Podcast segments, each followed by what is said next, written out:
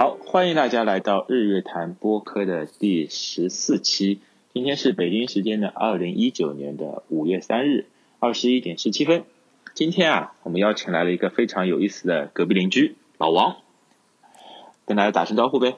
哎，大家好，大家好，哎，我是隔壁老王的老王啊，叫我老王啊。嗯嗯，为什么叫隔壁邻居呢？因为他跟我这边一样，有一套智能家居系统。然后他也是非常非常早开始了解智能家居领域。好王，你先说一下，你最最早了解智能家居是什么时候啊？嗯，对的，因为自己本身嘛，对科技这一类东西呢也比较感兴趣。因为蛮久以前也出来智能家居这个概念嘛，这个概念其实很久以前就出现的，只不过因为当时的一些技术水平嘛，或者是一些硬件什么的没有达到这个标准，所以隔了一段时间，那之后，呃，在一段时间开始爆发了。就我最近最早使用的话，差不多可能在二零一五年，呃底一五年。底或者是二零一零一六年初，具体的时间我不记得不是太清楚了，但反正就是在那个时间段。最早是采购了台什么设备呢？就不知道大家知不知道，就一也是一台跟现在嘛非常火热的那个 HomePod 比较有关的，也是一台智能音箱，是那个叮咚智能音箱。呃，你真的早反从智能音箱开始的，是的，从智能音箱开始的。因为之前那个时候呢，有可能还比我还早了，是吧？对的，嗯，因为原本那个时候呢，就想，哎，想是不是要录一台音箱，还可以来玩一玩，哎，听一些音乐。其实最主要的呢，因为这边有了那种小孩子以后嘛，有的时候要哄小孩子睡觉，你要说一些故事，对吧？哎，我发觉这个智能音箱里面故事这个东西很多的呀。哎，各种平台这种故事很多的，对的。哎，我嗯，选的非常说很大一段话，对吧？让智能音箱说一一些动听的一些感人的故事，哄小孩睡觉，这也是非常不错的。啊，这是我最初的一个设想。对，当时这个叮咚音箱它没有相对应的其他的智能硬件配合的吧？它只能就是它里面有的一些有声书啊，或者是这种情感类节目来来直接播放这样的情况，对吧？哎，当时买的时候其实也没想那么多，哎，但是买回来一看，哎，它的那个软件 A P P 里面嘛，也是有一些哎智能硬件来配合的，因为它这个叮咚的话，它是就寄托于那个京东，京东上面，它是跟京东那个合作的，啊，所以京东上面的一些平台的一些智能硬件，京东上面有这种内容吗？哎，有有有有有。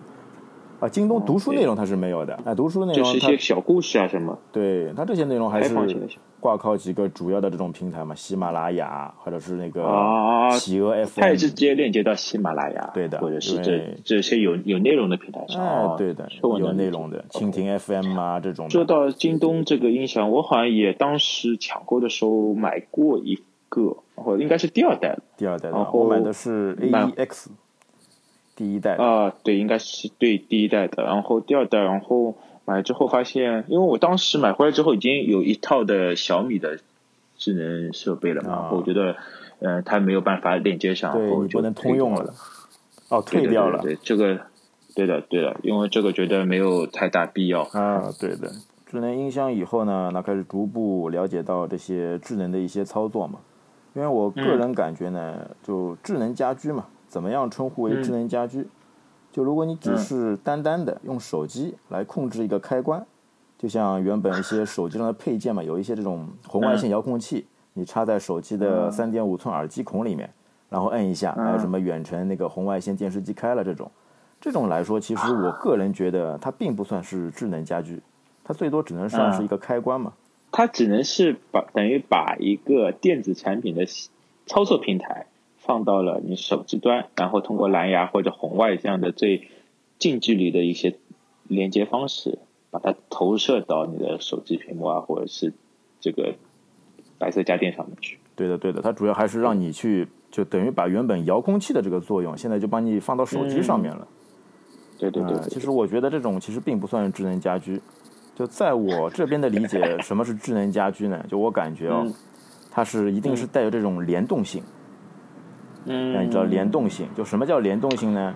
就是说，比如说我这边做了一些操作以后，就打开了开关以后，就不单单是我这个开关所对应的，比如说我开个电视机，我开关打开了，电视机亮了，那然后它后续还会发生一系列其他的一些操作，就比如说帮那个灯帮我打开到那个，或者是调整到合适看电视的，哎，这样一个场景。对的，对的，啊，或者是什么窗帘啊什么的，哎，拉起来了，那适合这样一个氛围。就可以有一个自动化的连接。对的，完全自动化的。这个时候你其实只是做一个操作，但后续一整套场景，就像在 Home Kit 上面，家庭里面它有个自动化场景嘛，就一系列啊，的自动化场景，对对对对哎，它一次性帮你实现，就你不用再哎开个电视机，再去开个灯，再去关个窗帘，再怎么样的，你只要做一步，然后就舒舒服服躺在电视电视机前面，哎，然后看电视就行了。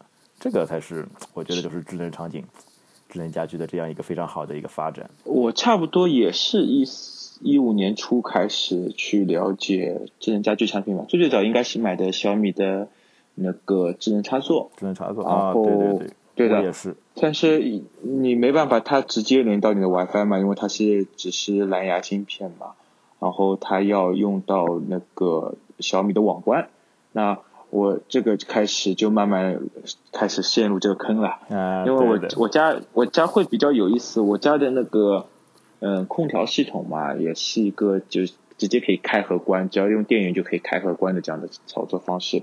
那我每次夏天的时候，只要在手机上，我已经快回到家到地铁站的时候，打开一下空哦，调，然后呃差不多十分钟之之后到家，然后房间里会比较凉快一些。包括天冷的时候，嗯，我可以先打开取暖器，在快到家的时候这样操作。我觉得这个当时第一步的，在我看来，智能家居第一部分的这一个时候，我已经非常满满足了，可以用手机远程的去控制家中的一些场景。我觉得这 O O OK 的。对的对的。当初最初设想的时候也是这样的，就是可以远程打开空调，因为回去以后热嘛，嗯，呃，热的难过。对对对哎，你原来如果没回家的时候，温度已经完全降下来了，这是非常理想化、非常舒服的。对的对的。后面小米也出现过呃，比如说什么空调伴侣，哎它可以直接的跟网关连接在一起了。网关和那个智能插座就连接在一起，一个设备就就能做网关，又能做智能插座，对，还能做收音机，可以啊，还能放声音的。对对，第一次把那个收音机放在了这么高的地方，对吧？啊因为一般你空空空调的插座都在蛮高的地方的嘛，对啊，对吧？啊，OK，、呃，它就是抵消空调的噪音嘛，让你哎睡觉时候有噪音怎么办？啊哎，放点声音，啊，舒缓的声音，让你可以快速入眠。哎，是不是有对这样一个设想？嗯，我我主要是觉得，我主要是觉得当时那个，嗯，它这个空调伴侣可以做到红外直接配对遥控器，远程的也可以遥控你的空空调设备。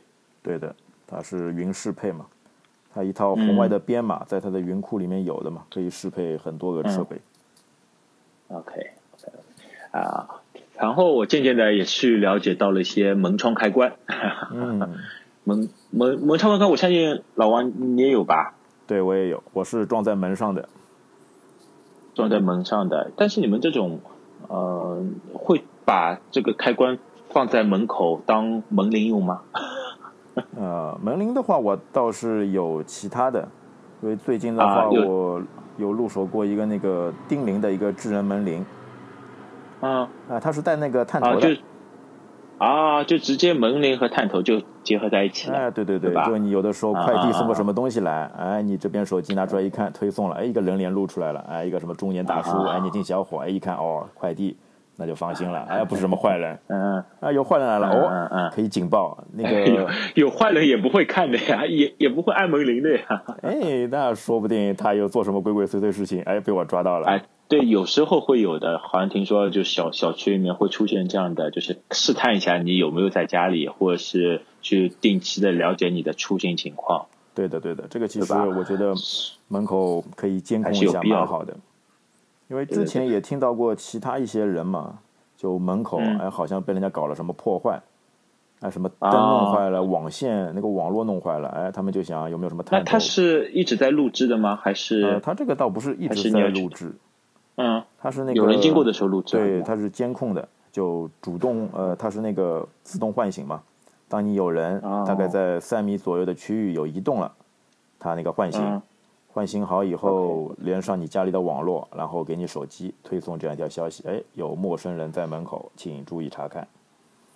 ，OK，这个还蛮有意思的，我我我接下来去了解一下。对的，还是蛮好的。然后因为我我也是一个人住的嘛，然后呃我也会在门窗上面去安装那个门窗开关的那个提提示的一个小东西，一旦你门开了或门关了，或者是长时间门没有闭合的话，它会有一个警报的提示，在你的手机上面是会弹出对话框。但我觉得还蛮好的，因为我前两天真的发生了这样一件事情，是自己锁门没锁好，啊，然后隔壁邻居也不知道外卖的，就敲了一下我的门，然后哦门就开了。哎哟，那我我在想，我家里没人，那哎要怎么出事了这个东西，哎呦，对对对对对，这个其实还真的是，嗯，能提示到我的。我后来马上赶赶回家嘛，我才知道是刚才是这样的，但还好，毕竟是白天嘛，嗯对，吧？然后这种情况还是可以避免的，或者是可以减少这种触发意外的情况的话就可以了对的对的，啊。我也我也是我也是这样。哎，我看我们的龙已经上线了。我来了龙，大家好，你来不好意思，今天迟到了。哎，龙你好，嗨嗨，老王你好，你好。没事没事没事没事，我我们聊天有什么迟到不迟到的？就是来来问问龙，你现在回想一下，嗯最最早你用智能家居是从什么时候开始的？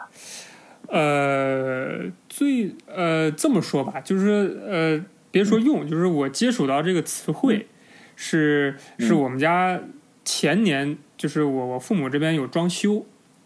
然后装修的时候呢，这个这个装修公司啊，就说那你们在装修的时候是否考虑到在装修里面融进所谓智能家居的这个东西？我是现在相对应的装修团队也会去主动提这样的吗嗯？？也会，他们也会提，所以说、嗯等于说我之接触这东西挺晚的，对，挺晚的。然后一开始呢，虽然说知道有这么一说，但是没怎么在意。然后直到说是嗯可能到身边了，就人家提到了，嗯那才说、哦，确实是不是自己可以关注一下，看看到底是怎么回事儿。这种、啊这这么这么才才那个。它其实还蛮好的，正好装修的时候可以把各种电器都直接的改造呃成现在的智智能但是我他们这个装修的这个可能跟我们目前比如说市面上我们能接触得到的，比如说呃，不管是苹果的 HomeKit 也好，还是小米的这个、嗯。这个智能家居，还是还是有一些区别。米家。对米家有一些区别，就感觉他们好像是集成到这个所谓的这个硬装里面的，比较那个怎么说？比较我不知道用“彻底”这个词准不准确啊，就是但是就是感觉到好像是它是整个房间的布线啊，还有什么，就是所有东西都都考虑进去了，彻底的这种考虑。这种是这种属于高端型的，它就是一个封封闭的系统，封闭对吧？就是整个对你你在门口，你可以有个总控的开关，可以调调节窗帘、调节灯、对调是一个像面板一样的一个东西，种对。对对对对对对。但这个这个哎哎，老王，这种应该是属于上个时代的那种，对的，我就是我也觉得很很古老这个东西感觉，而且而而且很一个是价格很高，就当然我家最后没做嘛，对，就就这种就是定制，对定制就觉得哎价格很高。第二个呢，我自己价格不透明，对不透明，嗯然后呢，第二个就是我自己看了之后，我觉得这东西确实就像像亮亮讲，就是很古老，然后界面也很丑，嗯非常丑，然后、啊，对。对的就是很不方便，其实并没有很智能。哎，说到这个，我要扯扯一个题外话，就是我会发现我们最近在使用一个雅马哈的调音台，嗯哎，调音台给到我们的是一个 iPad，，OK，哎，它我们用完这个系统之后，它给到我们一个 iPad，它这个 iPad 里面只有一个一个应用程序，就是那个雅马哈的调音设备，没有多的，而且这个 iPad 是十二点九寸的 iPad Pro。嗯我当时就震惊了，花一个一万块钱的东西就给我们做一个调音台的作用。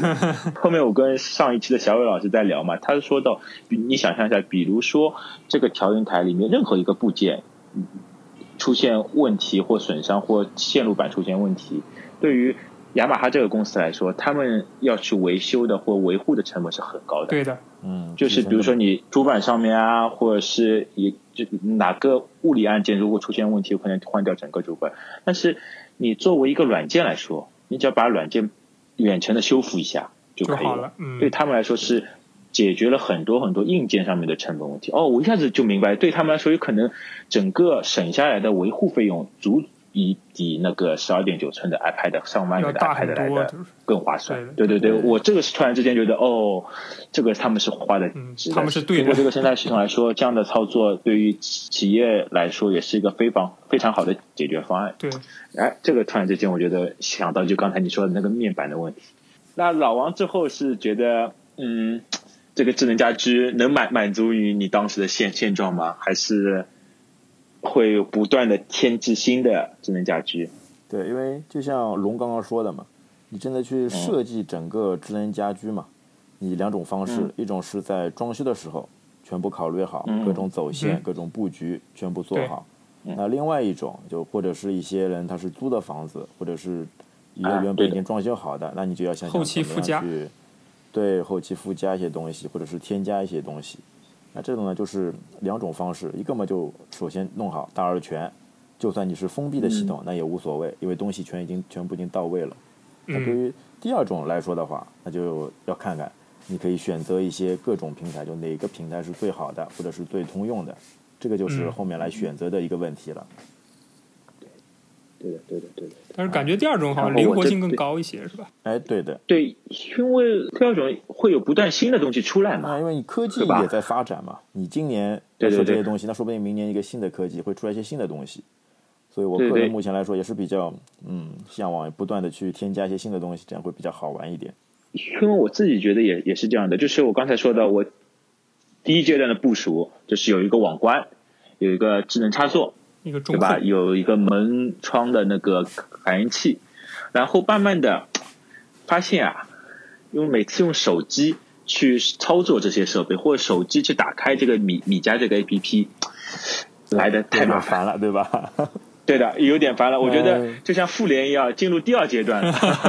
对，啊，第第二阶段是后十年不断在一对对对，对对对对对，就是就是加入了一些硬件，我觉得特别好，就是加入了一些智能的蓝牙开关，就是你不需要去手动的去打开 APP，只要你在我沙发左左右各按上一些智能的小的开开关，点一下是派什么用，点两下派什么用，长按是什么用。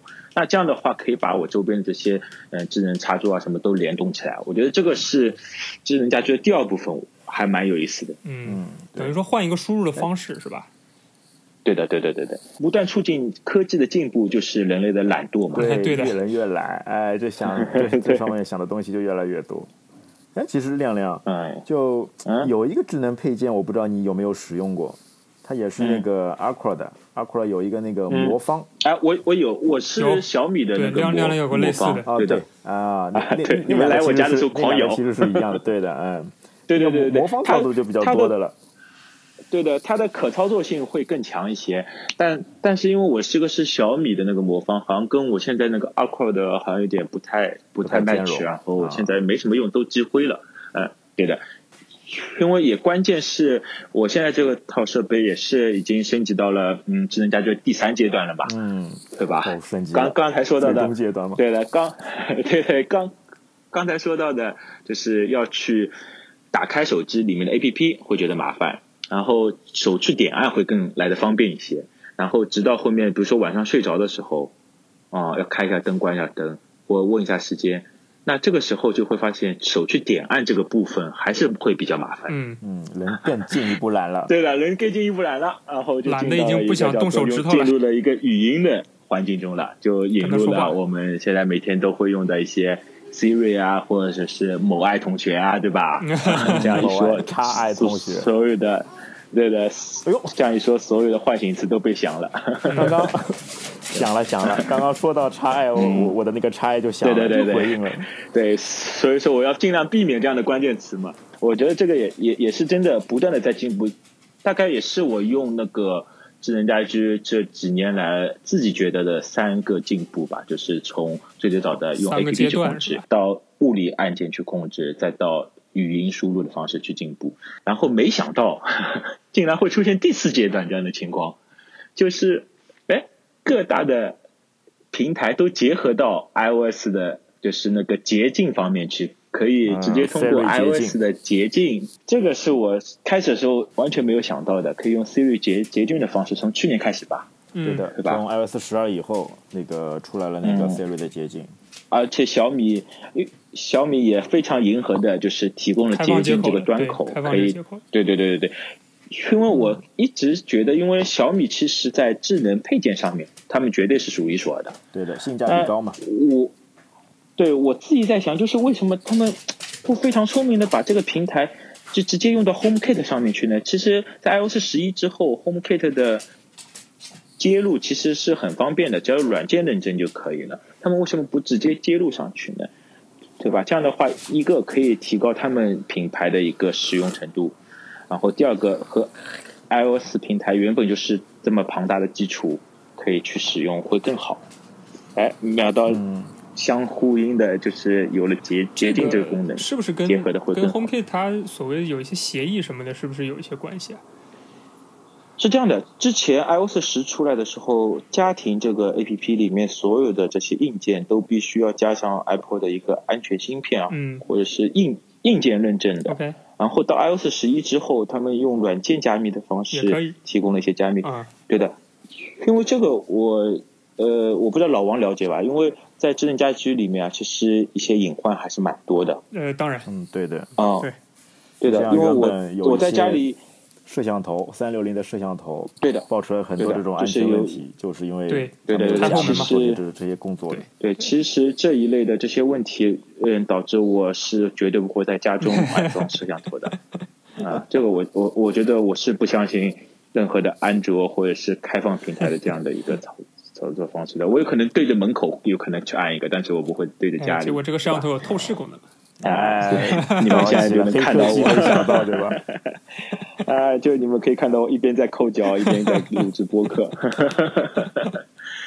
OK OK，就是嗯，其实对于这个安全方面，苹果会是安全和隐私嘛，这个方面苹苹果会做的相当彻底一些。这个是企业责任的，各种这些。对对对，嗯，对的，各种加密技术，各种机制，那个智能硬件上面，跟连接那个协议上面。对的。我感觉小米它不接入 HomeKit 的话，一个就可能就感觉如果接入的话，对自身品牌什么的可能有些影响。另外一个的话，它可能还是就，因为它可能还是有一些授权费之类的吧，就协议的授权费之类的吧。因为它主打性价比这种产品，但如果再增加这一部分的费用以后，其实它那个价格就有可能会提升或怎么样的。而且目前来说，苹果出了。Siri 捷径以后，哎，它可以变相的，就等于是那个曲线救国嘛，呃，弯道超车，从另外一个方式来介入，其实也可以达到基本上来说一样的效果那体验上面肯定就是没有苹果自己的 HomeKit 来的。这样纯粹，对吧？我可以说任何的言语，我叫它开灯、开电视。但是你用 Siri 捷径的话，只能说出一模一样的关键词才可以启。对，你要么就是设定好几个关键词，开灯一个，对对对对对。一个。所以说，如果是再开放一些，或者是 Siri 更聪明一点，它能识别到我现在要做的场景，或者是每天用哪些关键词的话，对对对，这个会会更好嘛？当然，这个也是我们往好的方面看。对。对吧？还有一我个人一点小想法，就是关于，就是说小米可能没开放 HomeKit，我是说觉得有可能他自己有自己一套生态，小爱同学嘛，对吧？就是他自己可能有自己生态，然后可能潜在的是跟 HomeKit 有一个竞争对手在这边。然后除此之外的话，就是他会觉得可能捷径这个东西其实门槛还是蛮高的，对于普通用户来说，设置捷径是一件很难的事情。甚至甚至它洁净这个功能藏在那个米家里面也蛮深的，一般人不太会去去搞这个，所以对，所以说他可能只是说没把这事儿做绝，说彻底你就不支持，然后呢，就是还是留留了个小小小通道在那边。就是他，他可能觉得也没关系。嗯，对对对。说到捷径这件事情，我听说老王也是自己和你的好朋友搞了一个公众号，是专门分享捷径的一些内容，对吧？对对对，略略有了解，略有了解。哎，你可以在这边分享给大家一下，你的公公众号叫什么名字？就是我们如果对捷径感兴趣的小伙伴们，可以去加他们的公众号。好，大家如果像。对捷径有所了解，想学习如何更好的使用捷径，或者想知道捷径到底能给你的生活、工作、学习带来哪些方便的功能的话，欢迎关注我们的公众号。我们的公众号名字是 iGenius Mac。啊，再说一遍，iGenius Mac。啊、连在一起，你可以直接在微信公众号中直接搜索。那欢迎点赞、转发、评论啊，非常欢迎。厉害厉害，好的好的好的。厉害厉害。因为刚才龙也说到了某爱同学，对吧？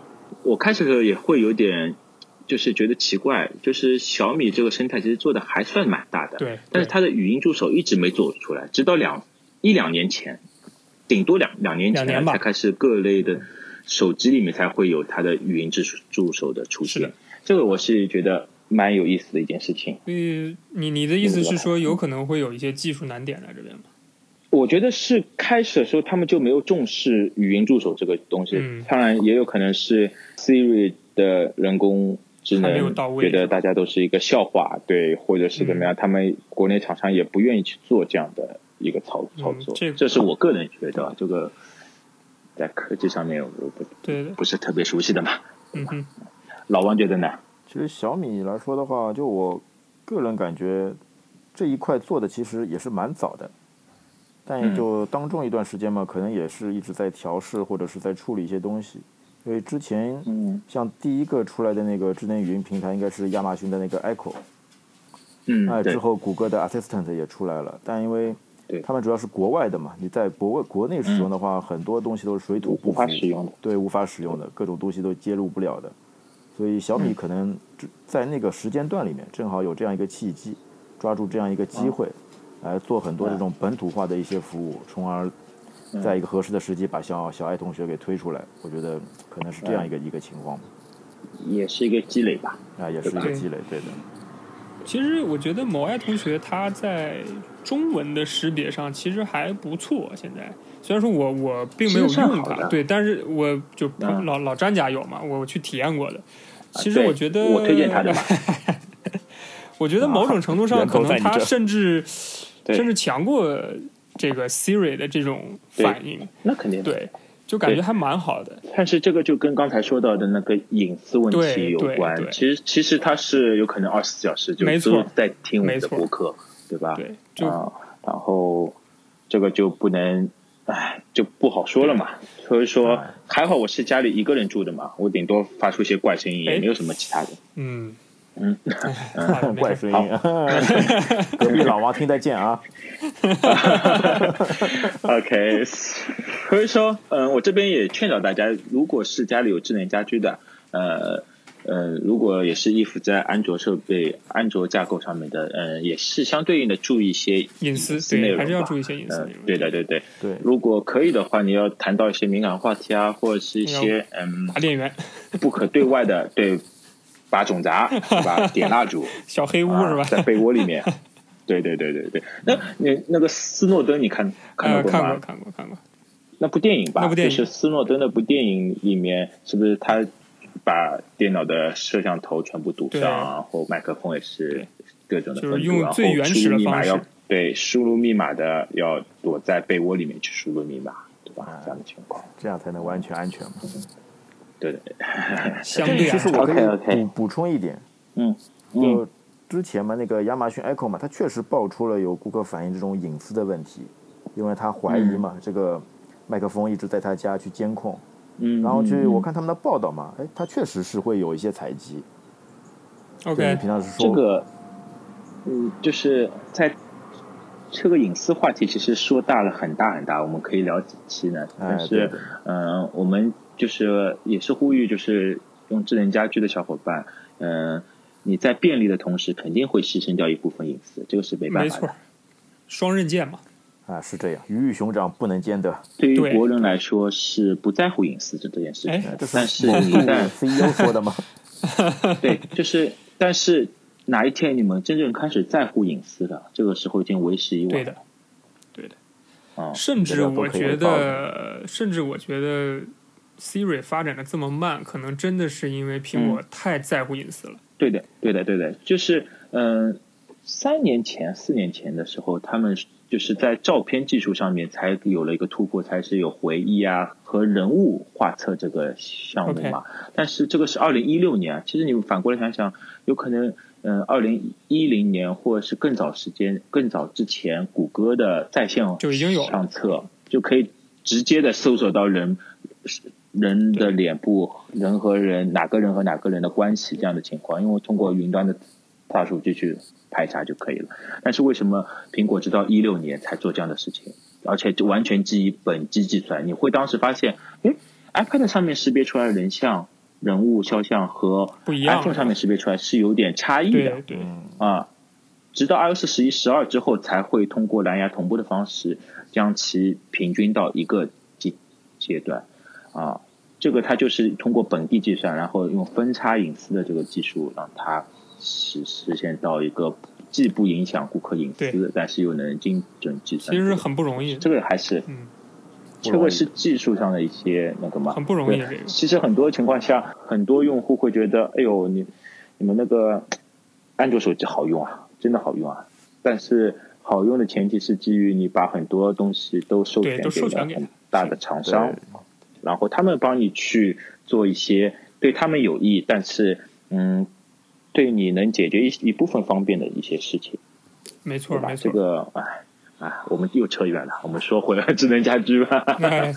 扯远了扯远了，好那老王，呃，因为我们这个节目嘛，也会经常推荐一些好物给大家。那比如说有一个小白，啥啥现在都没有加入过智能家居，那你有什么推荐给他们搞一套就是年轻人的第一个智能啊，家居产品吧？如果说第一套的话，那只能就目我目前来看的话，还只能推荐哎，一直是说我们某某某第一个哎年轻人第一个的手机，第一个的路由器，第一个哎净化器的这个公司了，哎小米，嗯。因为它也其实也是小米的那个子公司嘛，就是绿米，嗯，就 Aqua 哦，Aqua 它有哦。一套那个智能家居的一整套，一套的配件，现在已经一整套的套装解决方案对，就帮你打包了嘛，套套装。打包直接出售嘛。常用能用得到的对，，对我点一下里面有些什么东西啊？一个好像是有一个那个灯泡，有智能的灯泡，啊、然后有一个那就直接是换灯泡还是换插座？啊，它是它是直接换灯泡，对，它就是那个标准的 E 二七的那个螺母嘛，拧下来啊换一个灯一二。七的一个螺口的灯泡？啊，啊对，自己就能操作这个其实也不用也不用断电嘛，直接拿下来就可以了。那它需要网关吗？它需要网关，它里面会自带一个网关，啊，是有一个套套装的对吧？他对们，套装的。它主要还是那个网关，因为网关它通过一些协议嘛，啊跟其他的一些那个子设备来对接。啊，好像在苹果店看到过，他们哎是在苹苹果店有的对吧？它在苹果店是会有的，对的，哎、但它好像不，大家好像不是套装，但它是就个别的每一个部件嘛。啊我好像哎可以自己配一套我在那个油对可以品上配好像看过，好像有卖。哎，啊对，油品也有它反，正都铺开了嘛，对，油品也有。都都铺开了。它反正包括应该一个一个一个网关，一个那个开关，嗯，啊，啊就是我刚才说到那个，呃，实体开关，蓝牙式的实体开关。哎，对的。还有其他的一些配件，比如说墙壁的这些插座啊，还有一些那个就门窗感应器，啊，那蛮实还有。那个无线开关，哎，就是 OK，就可以好的你可以当门铃用的那呃个。OK，那呃，我们这边我怕有些听众有可能不太明白，为什么我们要在已经有路由器的情况下，还要去设这个网关？这个这一点，老王可以给大家解释一下吗？就因为你有了网关以后呢，它是走另外一个协议，就是那个 Zigbee 的协议。现在这个智能家居嘛，它主要分两大块，嗯哎、可能是三大块，嗯但目前我们就说两大块，一个就是 WiFi 的，嗯就直接走 WiFi 的；嗯另外一个呢，它就是走那个 Zigbee 的。那其他还有一个其实是蓝牙，蓝牙我们这边先不说，因为东西嗯不是太多，主要就是 WiFi 跟那个 Zigbee 的。那像亮亮前面说的，家里有路由器了，那为什么我还要再多弄一个 Zigbee 这样的一个协议出来呢？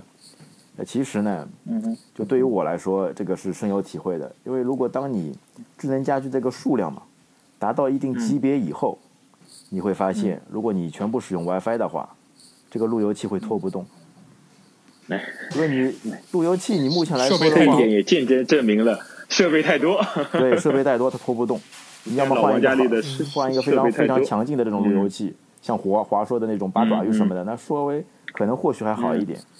但因为它这个嗯它这个协议摆在这边嘛，因为你路由器它分两种，二点四 G 网络跟五 G 网络。嗯，大多数的智能家居它只能走二点四 G 网络，没错，嗯哼，嗯，其实你在理论上来说，二点四 G 它最大的这个接入量嘛，你们猜猜看有只有多少？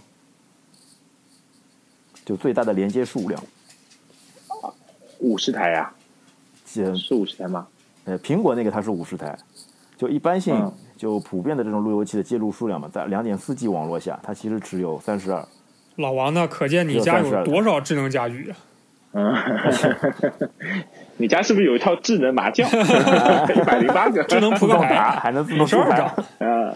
对，嗯好，说回来这个，因为嗯如果你大于三十二的话，你这个整个嗯网络嘛，就家里整一套这个生态系统会变得极端不稳定，很容易掉线啊、嗯或者是挤掉。对对对呃，后后来的他就把前面那个挤掉，所以这个就非常烦恼的一件事情。啊，但是如果是你有这个 Zigbee 的，因为它是虽然也是走两点四 G 网络的嘛，但它跟那个 WiFi 不冲突的。就算你家里嗯 WiFi 断掉了，就家里没有 WiFi 了，它通过这个 Zigbee 协议嘛，它一样的可以进行这个联动，就等于是本地的联动。明白哦，？它本地的联动，但是你要接接收外面的话，还是要网还是要 WiFi 的呀。对的，你接收外面就是远程启动，你不在家里，在外面的话还是通过 WiFi 的。但如果你家里 WiFi 哎突然断掉了，那用这个对 C 也个没 B 关系它自己的协议，哎，他在家里还哎是可以你按一下那个无线开关，哎，该怎么样的功能它还是可以能实现的。OK OK OK，可以确保基础设施的一些稳定性。哎，对的，就是等于说附加的一个协议在上面。对，对啊，是的，等于是两套的嘛。所以我目前建议，如果如果一些爱好者想去健身的话，就尽量，哎，WiFi 这条路还是关注你们的公众号。这倒没有，这倒没有。其实我们刚才也聊了这么多嘛，因为我是大概真的是三四年前，现在一九年了，应该是四五年前就开始使用这些智能家居，我对这些智能家居是深有体会，真的非常方便。特别是 iOS 十二之后有了捷径之后，我基本上每天离开家里都不需要操作任何的各类电池去关闭。我只要直接走出去，走到地铁站，或者是离开我家一百米左右，我的手机会提醒我是否要启动离家模式，会把各类的设备全部关灯啊、关电视啊，全部都嗯关闭掉。这很棒。然后，因为最早的时候，我刚才也说过嘛，比如说我要开空调的话，我是要到地铁站，然后我觉得时间差不多，我要去开一下电电空调，或者是开一下电灯这样的情况。现在是它能感应到我在一百米范围内了，而且是日落之后一百米范围内你打开了。那我基本上是对，基本上。确认是晚晚上回家的时候嘛。对，然后就可以，呃，因为现在都是有地理围栏这个功能嘛，然后各类的操作就行云流水，就感觉真的有个贾瓦斯在帮助你去做很多 很多生活这种小小场景，比如说，我相信老王肯定也有吧，走进厕所的时候灯开始亮，对，走出来灯灭。因为接下来的环境，接接下来的呃生活都有可能接入这些智能家居、智能设备，所以说我觉得对现在年轻人来说，去必要的学习一些编程知识还是非常有必要意义的，对，非非常有意义的。编程从就是娃娃抓起。你，对，从娃娃抓起。呃，这个这个是为什么呢？就举个就像刚才那个我跟老王说的，你走进厕所开灯关灯这件事情，你是怎么编的？就首先这个就像一个先决条件嘛，呃，第一步嗯就如果嗯怎么样，嗯，那么第二步，哎，那怎么样，对的对吧。像你厕你是怎么编的？洗手间这个，就我肯定需要一个那个人体感应器来监测人是不是有进来，对吧？如果人体感应器激活了，激活以后，嗯它可能还有一些相应的选项嘛，就是你是要停留多少时间，一分钟，对，哎还是几分钟，这样它开始激活走到嗯下一步。那第二步就是把卫生间的灯打开，哎打开？灯打开了。呃，打开以后，那如果后续你还有其他的一些智能操作的话，那监测到如果你人离开了，哎，一分钟嗯没有人了，它把灯再关掉。对，啊，就像是这样一你这个一是基于个流程嘛。你你这个是基于把那个感应器放在厕所里里面的，对吧？啊，对，把我是把感应器放在厕所外面的，因为我进去的一瞬间它就开始亮了嘛，那它啊能感感应到我。但是我也发现一个问题，我这个编程就比较困难嘛，就是当我走进去的时候，灯开始亮，那我默认一般进去多的是洗个手啊、上个小号啊这样的情况，那基本上两分钟还是三分钟会自动关闭。它如果没有检测到人的话，会自动关闭，对吧？对但是如果我是在里面上个大号的话，有意思的事情就发生了。玩三分钟以后，因为我是对，因为我三分钟以后是你不可能人再到外面去一次，再让他感应一下才那个。啊，所以说就会碰到这样的问题。但其实你在编程里面也可以去解解决这样的问题嘛。所以说会通过编程的方式，你可以在旁边如果再放一个小按钮，对吗？可以去调控啊。我如果是进来之后我按一下，让他知道这个是上一个大号的情况下，让他多开一点时间，或者是让他知道我在洗澡的情况下，让他多开一点时间这样的情况。那我觉得练练你去应该操操作。再放一个某爱同学在卫生间，哎，进去了直接帮他说，哎，我要大号了，哎，对对对对对，就是可以设置更多的场景嘛。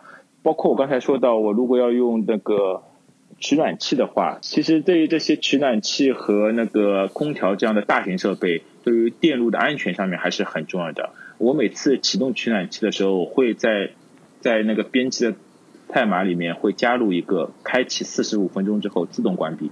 啊，就是算我为了安全。忘记了去关闭的话，对对对，会有一个等于一个。保保障措施嘛，就可以让它自动关闭这样。对的，对的，哦，我觉得会更安全一些。特别这种东西多了之后，这个安全还是 OK 好的，我我们这边也呼吁大家，如果可以的话，尽量去选择 iOS 的平台的一些认证过的 HomeKit 设备，这样的话可以相对比较对你的安全一些。家庭安全、对对人人身安全会更有保障一些一。个安全，一个隐私，一个就用户体验嘛，也更加的好。